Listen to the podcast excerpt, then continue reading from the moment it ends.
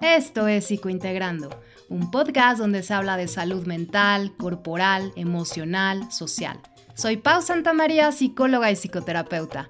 Quédate para hablar de temas que me preocupan y me ocupan. Comenzamos. Bienvenidas, bienvenidos y bienvenides al episodio número uno de Psicointegrando. En esta ocasión les hablaré acerca de un tema que es uno de los pilares fundamentales con las que trabajamos las y los gestaltistas en psicoterapia así como también es tema que cobra gran relevancia porque es parte del desarrollo de las y los seres humanos, y sin ellas no podemos vivir, y son las emociones. Les contaré de su importancia y de sus funciones adaptativas para satisfacer necesidades reales que tenemos. Aunque no lo creas, las emociones están al servicio de la supervivencia. Así es, oíste bien, las traemos en nuestra mochila genética. Así que todas y todos y todes las experimentamos. Claro que la diferencia está en que algunas personas saben contactar mejor con ellas que otras. Pero antes de irme por ahí, me parece importante diferenciar entre las sensaciones, las emociones y los sentimientos, que hoy en día hay una mezcolanza de las tres palabras. Si bien los tres conceptos son parte del proceso de sentir, pero como seres humanos que experimentamos al mundo por medio del cuerpo, lo primero que se manifiesta en esta relación organismo-entorno, es decir, entre persona y mundo, entre persona y situación, entre persona y otra persona, entre persona y lo que gusten, lo primero que experimentamos al estar en relación con el entorno serán las sensaciones.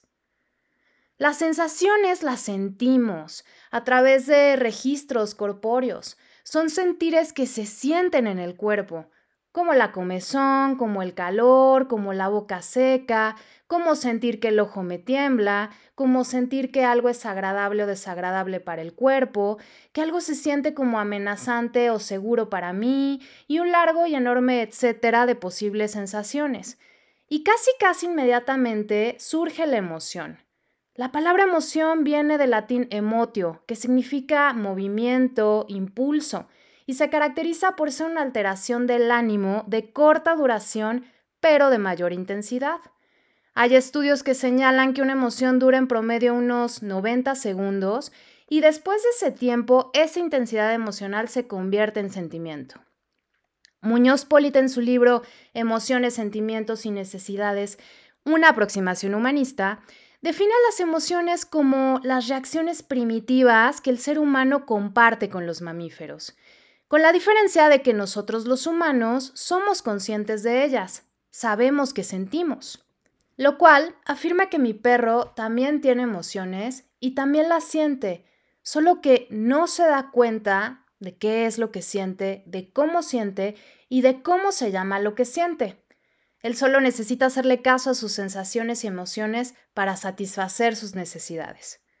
A decir verdad es que muchas veces es imposible distinguir cuándo termina la sensación y cuándo exactamente comienza la emoción. Lo que es una realidad es que lo primero que se siente es en el cuerpo. Esto es fundamental porque lo que sentimos se tiene que sentir en el cuerpo. No se puede pensar ni sobreanalizar, por lo menos no al principio.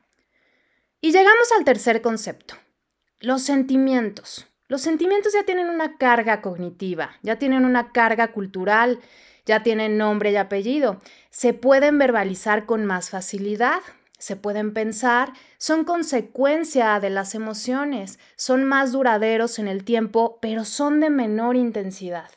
Y la realidad es que existen muchísimos y van variando según a la cultura que pertenezcamos. Una metáfora que alguna vez oí y me gustó mucho para entenderlo, es la de que las emociones son al sentimiento lo que las letras a las palabras. Es decir, para saber y darle forma a lo que sentimos, habrá que experimentar un cuerpo sentido, un cuerpo vivido. ¿Y cómo se ve lo anterior? Te comparto este ejemplo. El otro día, al estar en mi consultorio, esperando a un paciente, me encontraba sentada y de pronto vi algo volar. De primera instancia no sabía qué era. Recuerdo que en mi cuerpo sentí un sobresalto. Las sensaciones que emergieron fueron sensaciones de tensión en la panza. Sentí cómo latía mi corazón más rápido y me sudaron las manos. Rapidísimamente la emoción que emergió fue de miedo y supe que necesitaba protegerme. me quedé quieta, muy atenta a ver lo que pasaba y de pronto vi que se había metido un pajarito, que estaba volando tratando de encontrar la salida. Cuando me di cuenta sentí sensaciones de alivio en el cuerpo.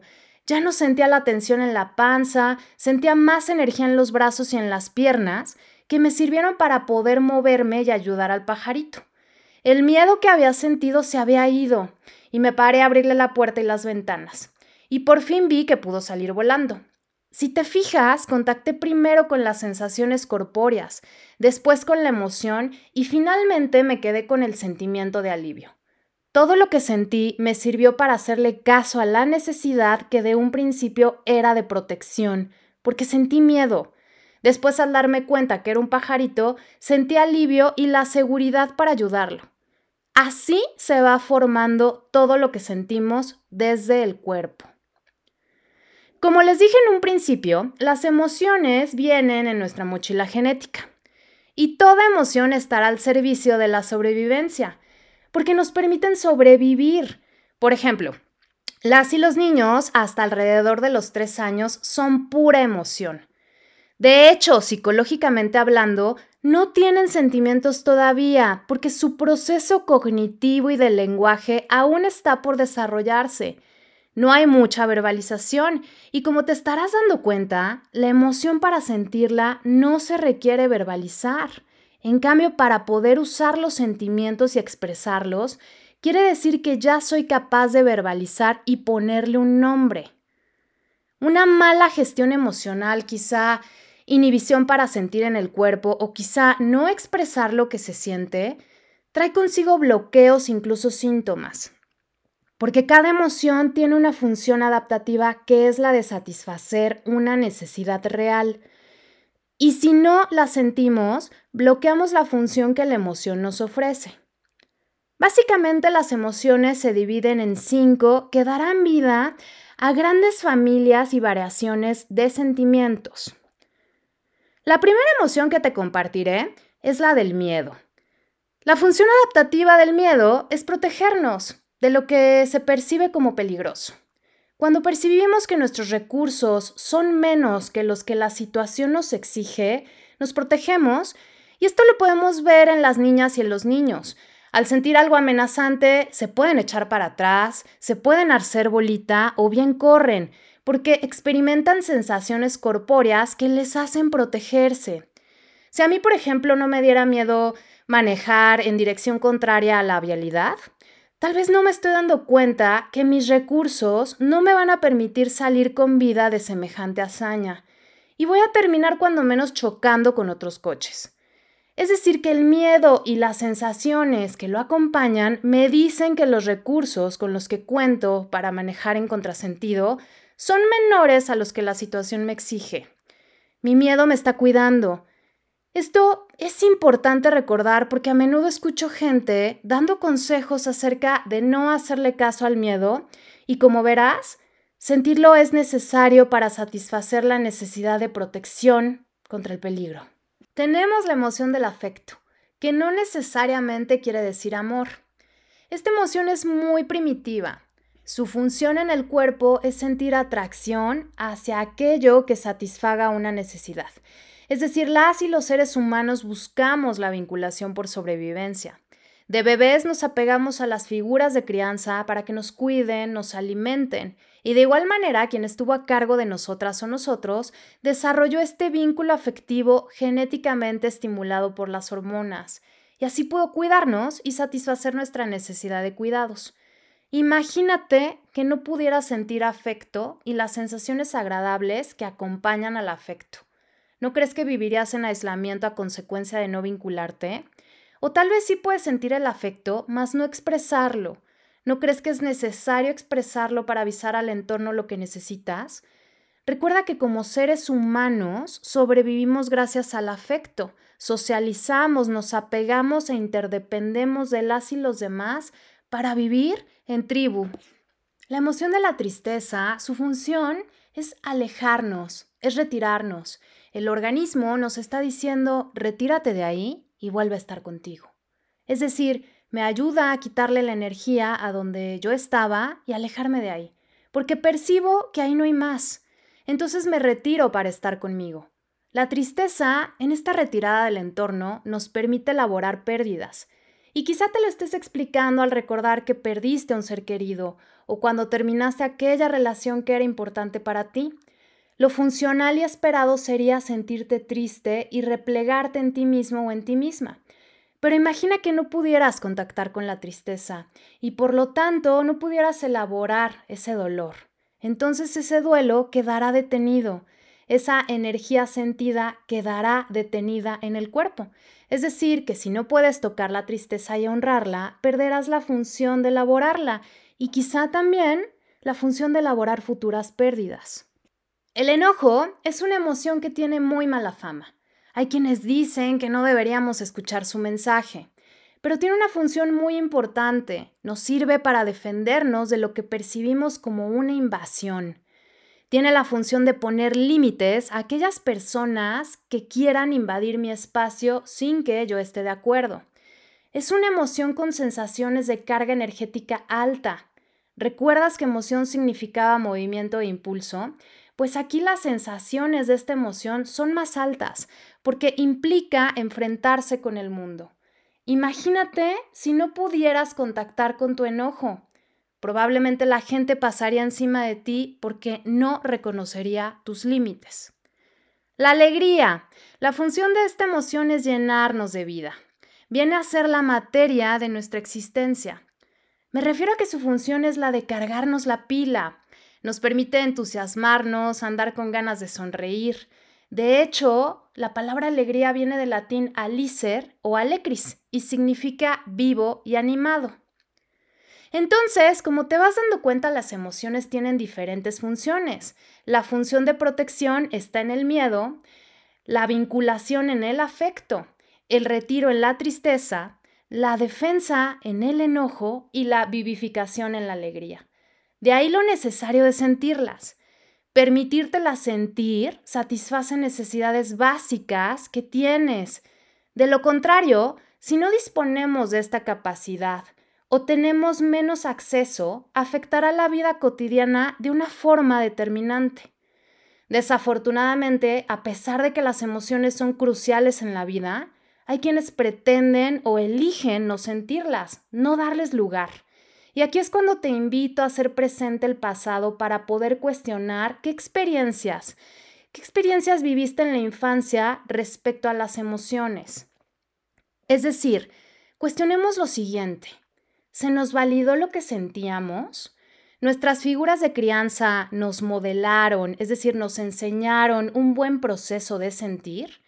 Experimentamos cuidadores que respetaban nuestras emociones respetaban lo que sentíamos, más allá de que estuvieran de acuerdo o en desacuerdo con nosotros o nosotras, nos hacían saber que esa emoción que sentíamos tenía el derecho de estar ahí, o por el contrario, la emoción o las emociones que sentías de niña o de niño no fueron respetadas.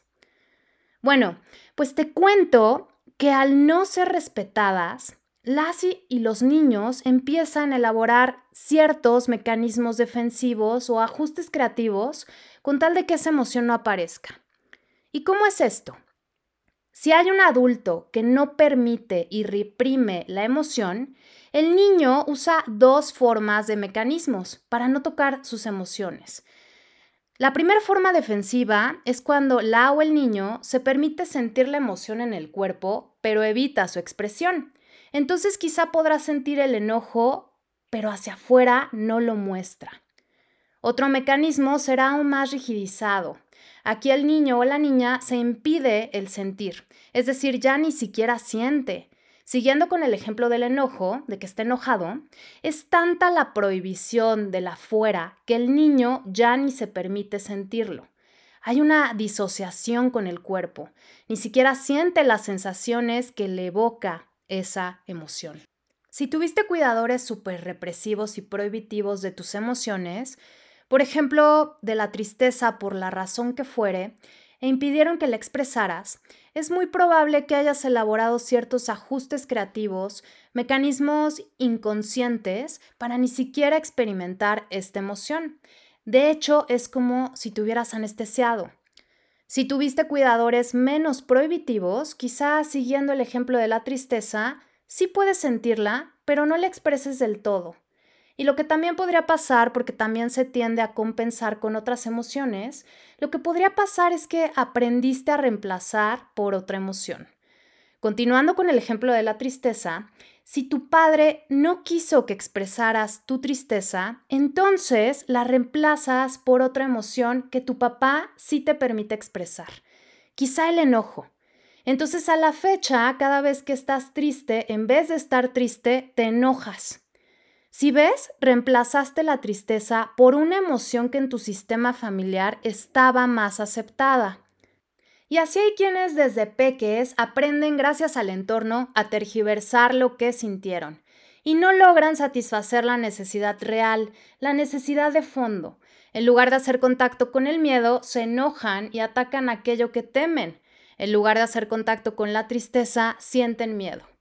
Este sistema con el paso del tiempo se va afianzando y rigidizando, y encontramos personas adultas moviéndose por la vida con la misma prohibición, personas cero expresivas y quizá también evitativas en sus relaciones de pareja, en sus relaciones de amistad, en su familia. Y quizá se piensa que por no sentir las emociones quiere decir que desaparecen, pero no. Estas se van acumulando hasta que en algún momento tanta energía acumulada busque escapar. Entonces de manera sorpresiva, quizá de manera abrupta, sale la emoción. Y esto lo habrás observado en personas que conozcas que tienen este gran mandato impuesto de que no se pueden ni deben enojar porque tienen bien internalizada la creencia de que el que se enoja pierde. Y de repente de la nada por alguna situación X insignificante, reaccionan desproporcionadamente como si todo ese enojo acumulado por fin explotara. Si te fijas en ese acontecimiento, la persona contactó con el enojo que desde hace muchísimo tiempo no tocaba, quizá desde niño. ¿Cuántas veces no te has cachado reaccionando desproporcionadamente ante una situación que no lo amerita? Si te ha pasado, evalúa que has estado reprimiendo desde hace mucho tiempo que por tal necesitó explotar y liberarse. Y esto puede convertirse en un ciclo donde reprimo, acumulo, exploto, me libero y vuelvo a reprimir, acumular, etc. Se vuelven ciclos sumamente violentos para ti y para las y los demás. O por el contrario, ¿cuántas veces no te has cachado no reaccionando en una situación, quizá por evitar el conflicto? Hay personas que van reprimiendo sus sensaciones de miedo, por ejemplo. Es decir, si experimentan la vida con mucho miedo y no se dan cuenta que sienten miedo y siguen sin satisfacer la necesidad de protegerse. Por tal el miedo puede escalar y se puede convertir en una fobia, es decir, proyectan lo que sienten, su miedo no reconocido, en un objeto. Hay personas que van reprimiendo la tristeza y que por medio de la distracción no se permiten sentirse tristes. Si eso sigue acumulado, probablemente llegue a experimentar una depresión, porque todo duelo no sentido siempre te alcanza. Recuerda que para atravesar el proceso emocional y saber qué es lo que sucede, se tiene que ir a lo básico, que es sentir el cuerpo. Sentir el cuerpo a través de las sensaciones, que después se convierten en emociones y después en sentimientos. Así sabrás qué es lo que realmente sientes y por consecuencia lo que necesitas satisfacer. Este proceso puede ser muy nuevo o extraño para ti, por tal, siempre recomiendo hacerlo en compañía de una buena terapia que sepa trabajar con las emociones desde el cuerpo. Como te podrás dar cuenta, tu forma de ser, de estar, tiene un porqué. Te invito a que hagas conciencia, una conciencia no solo pensada, sino corporizada de cómo experimentas las cinco emociones básicas, que son miedo, afecto, tristeza, enojo y alegría. Y te propongo el siguiente ejercicio para revisar tu emocionalidad actual. Ve por papel y pluma y cuando ya los tengas, te pido que escribas las cinco emociones básicas en una columna formando un acróstico. Luego, se enumeran del 1 al 5 poniendo 1 en la emoción que sientes con más facilidad. un 5 en la emoción más difícil de sentir. Y en las tres emociones que restan se pone 2 en la segunda más fácil de contactar y 4 en la segunda más difícil de contactar. El 3 se escribe en la emoción que queda. Normalmente solemos exagerar las emociones a las que hemos puesto el número 1 y 2. Y para disminuir o tapar las emociones es en donde ponemos el 4 y el 5, pues es más difícil que entremos en contacto con ellas. Y ojo, aquí es donde tenemos que trabajar, ya que las necesidades que están en estos números, en estas emociones, no están bien satisfechas. Si los números más altos, o sea, el 5 y el 4, están en el miedo, significa que no sabemos protegernos bien. Si están en afecto, tenemos problemas con la vinculación. Si están en tristeza, puede ser que me cuesta trabajo estar a solas conmigo y soy una persona que me quedo pegada al mundo, quizá haciendo cosas. Si están en el enojo, quizá tengo dificultad para poner límites, para poner límites al mundo. Si están altos en alegría, puede significar que tengo un problema de batería con mi vitalidad y es posible que me esté costando trabajo la vida. Los números bajos 1 y 2 son las emociones que contactas con más facilidad, es decir, son emociones sobrecargadas, porque siempre contactas con ellas. La finalidad es equilibrar la balanza y empezar a contactar con lo que no contactas, porque la salud integral está en el equilibrio. Por tal, hay que desarrollar lo que no está desarrollado, que son los números 5 y 4. Esas son las emociones que están disminuidas, quizá acumuladas o quizá reprimidas o quizá anuladas. Porque de eso se tratan los procesos de crecimiento, de ir descubriendo áreas que aprendimos a ocultarlas, a negarlas, mecanismos que en su momento sí nos funcionaron, pero ya no. Crecer implica darse cuenta de qué nos hace bien, darse cuenta que sentir es saludable, y que me aporta información adaptativa y funcional para el buen vivir. Te invito a que pongas en práctica esta información, veas si te va bien, la asimiles y puedas ir psicointegrando. Sígueme en mis redes, Instagram arroba paulina.santamaria.guevara, Facebook Psicoterapia Paulina Santamaría. Mismas que te dejaré en la descripción porque me interesa escucharte.